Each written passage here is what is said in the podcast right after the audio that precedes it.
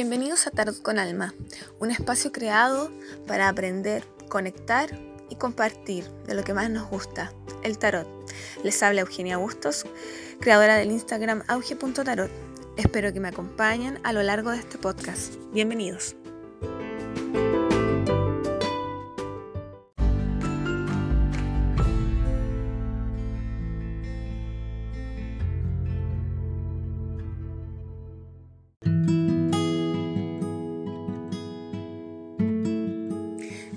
Episodio veremos lo que necesitamos para comenzar con nuestra práctica. Muchas veces tenemos miedo y no sabemos y tememos preguntar dónde comprar un tarot. O realmente qué elementos lo acompañan para hacer una buena lectura. Muchas veces pensamos que estas cosas están como condicionadas a que alguien te lo debe dar o generar desde afuera.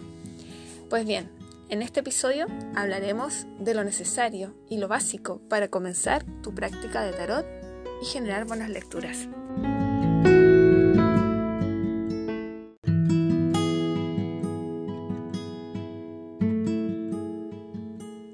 Lo primero que debemos tener en cuenta al comenzar una lectura o nuestro proceso quizás también de integración con el tarot es que necesitamos tres elementos esenciales posiblemente un cuarto, pero son tres los esenciales.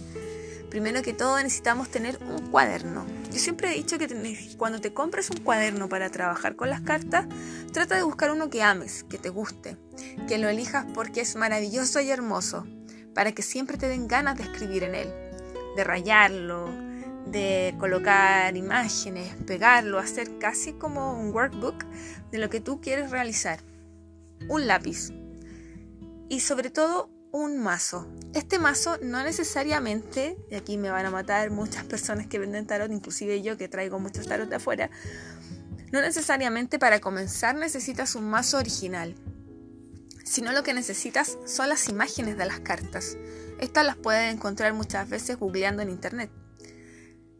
El mazo que te voy a recomendar a continuación para comenzar tu práctica hay dos.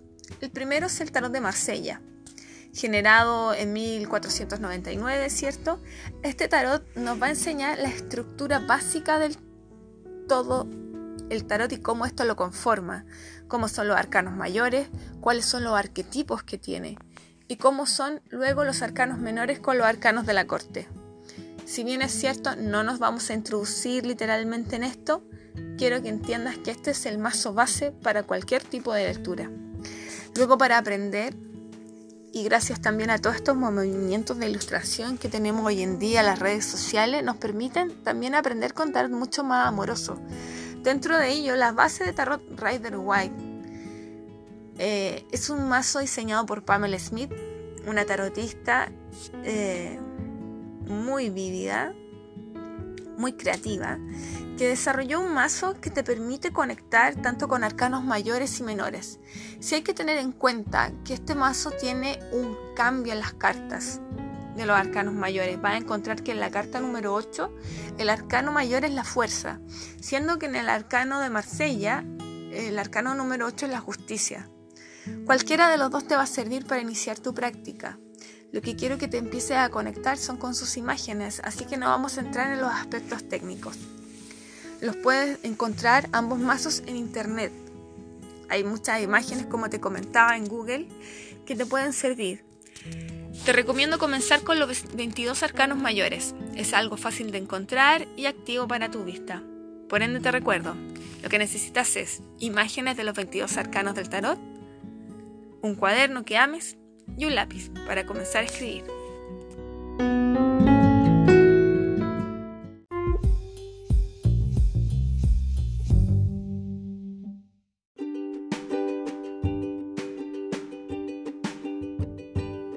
Para este primer ejercicio necesitamos los tres elementos que antes te mencioné, pero también puedes incorporar algunos que sean de tu propia preferencia, como cristales, quizás una vela aromática o un incienso. Lo que necesitamos para este ejercicio es encontrar un lugar que sea tranquilo, un espacio sereno y que nos permita tener el tiempo para poder conectar con nuestra intuición. Vas a tomar una respiración profunda y apoyando tu espalda de forma recta, vamos a comenzar y centrarnos en el momento que estamos viviendo hoy en día. Una vez que abras los ojos vas a desplegar tu mazo sobre la mesa. Si tienes imágenes te recomiendo recortarlas y hacer las cartas individuales.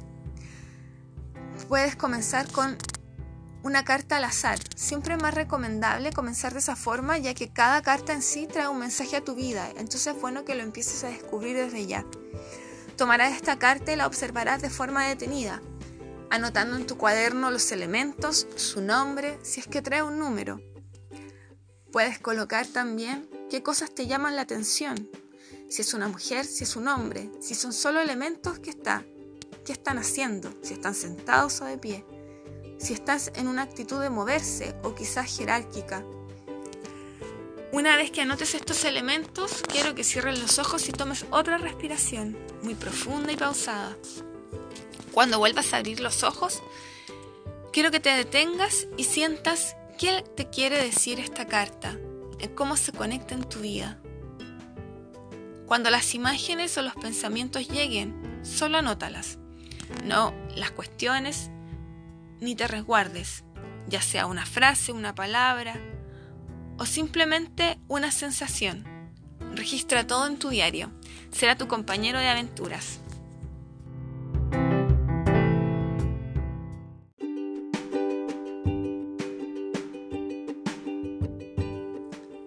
Y para finalizar este episodio haremos el último ejercicio.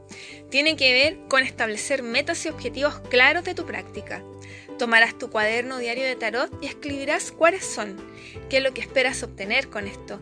Y además, sobre todo, teniendo claridad que te ayudará a trazar metas que puedes lograr. Desde ya, muchas gracias por escucharnos y recuerda, ya has sido iniciado en esta práctica. Es un proceso bastante largo, si uno así lo quiere y lo espera y lo desea. ¿Por qué? Porque siempre estamos aprendiendo. Para eso es la vida, aprender y seguir disfrutando. Muchas gracias por escucharnos y nos vemos en un próximo episodio de Tarot con Alma. Hasta pronto.